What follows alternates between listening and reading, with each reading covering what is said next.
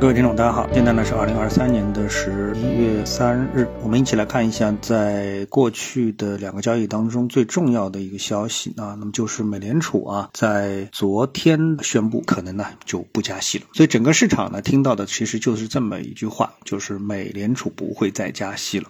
啊，呃，美联储呢，它宣布就是在十月二日的凌晨的两点宣布，将联邦基金利率的目标区间是维持在百分之五点二五到百分之五点五之间不变啊。那么这是美联储呢继九月之后啊连续第二次的会议暂停加息，那并且呢符合市场预期，并且呢也将在十二月份美联储可能会加息的这个预期啊降低到了百分之二十以内啊。基本上呢已经不太有人会去解读说美联储还需要再加息啊，因为经过一系列的数据呢，呃，我们看到啊，这个美联储主席鲍威尔在新闻发布会上的讲话也是罕见的释放了鸽派的信号啊，嗯，在过去的几次的鲍威尔的讲话当中，他其实讲话都是非常鹰派的啊，也就是说，我们如果需要，我们一定会加息，我们一定会加息。那么，所以呢，整个市场呢，也就是非常的一个低迷。那那美股市场的低迷呢，主要就是来自于此。那美股市场的低迷呢，导致美联储加息的压力非常的大。而这种加息呢，就会刺激全球的这个股市，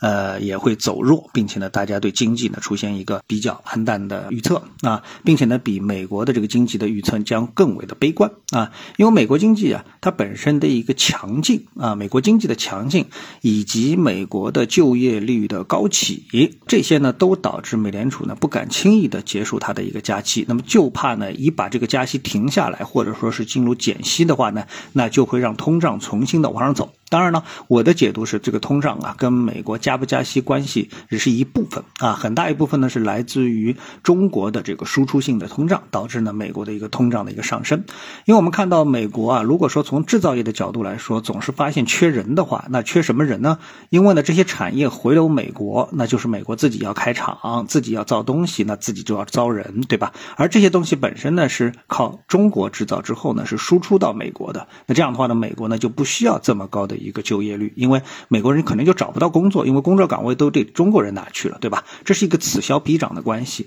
那么中美的一个比较长时间的脱钩的举动呢，导致了美国的产业回流美国。那回流美国开厂的话呢，就得招美国自己的这个工人。那么一下子呢，就导致呢这个可就业啊，这个对于呃就业人口的需求就提升啊，失业率下降。那么，然后呢，他们自己本身的这个用工成本又高，那么所以呢，推动了工资水平的上涨，从而呢，推动了通胀的上涨。所以呢，美国的这一次的通胀啊，跟中国的输出性的通胀是有直接的关系。我觉得在逻辑上是非常通顺的啊。所以呢，一旦中美之间这关系得到缓和，那美国呢回流美国的这个产业的速度就会降低，那么从而呢，就会给美国的这个呃加息的一个前景，就是美联储的利率的一个前景啊，进入到一个不。鸽派的一个状态，当然，我觉得鲍威尔不一定是从这个角度去释放这个鸽派的信号，因为从某些数据上当中呢，已经可以看出，因为呃，美国加不加息呢，主要是跟美国的制造业的数据还有就业的这个数据。那么在十一月二日。啊，就是也就十一月一日的时间当中呢，我们看到有两个重要的数据的公布，一个呢是美国的啊这个 ISM 制造业的 PMI，那么它公布的数据呢是四十六点七，前值呢是四十九，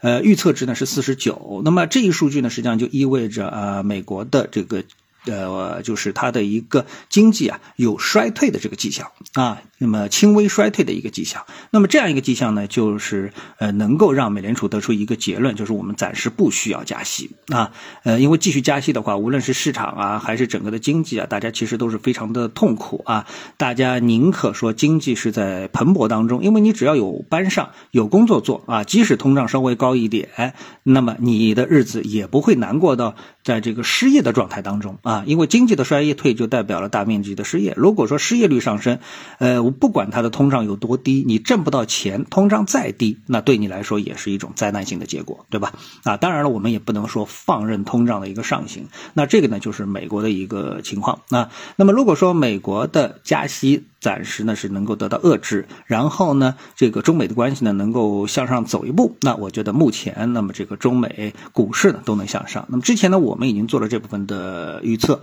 那么 A 股市场呢，由于我们自己本身政策性的一个推动，已经呢是走到了三千点之上。当然，稳固不稳固，未来强劲不强劲，是不是能形成相上上的趋势，我们再看啊。那美股呢，我们在谈到了这么一个观点之后呢，那也是从它的一个阶段性的底部出现了一个非常强劲的反弹，已经呢连续呃两次走出了啊两个交易日走出了涨幅超过百分之一的这个标普指数的这么的一个行情啊。那么如果说啊这个美联储嗯不加息啊暂停加息的这么一个政策得以延续的话，那相信以美国投资者对市场的一个看好，那美股呢也会恢复它的一个上涨，从而呢带动全球股市的一个上涨，包括中国股市啊。因为美股市场的上涨，也就意味味着对中国经济的一个需求啊，中国产品的需求也会得到一个提升。那更重要的是，希望中美两国的关系能够得到真正意义上的缓解。那么这个呢，对于中美两地的投资者、股市的投资者啊，都是真正的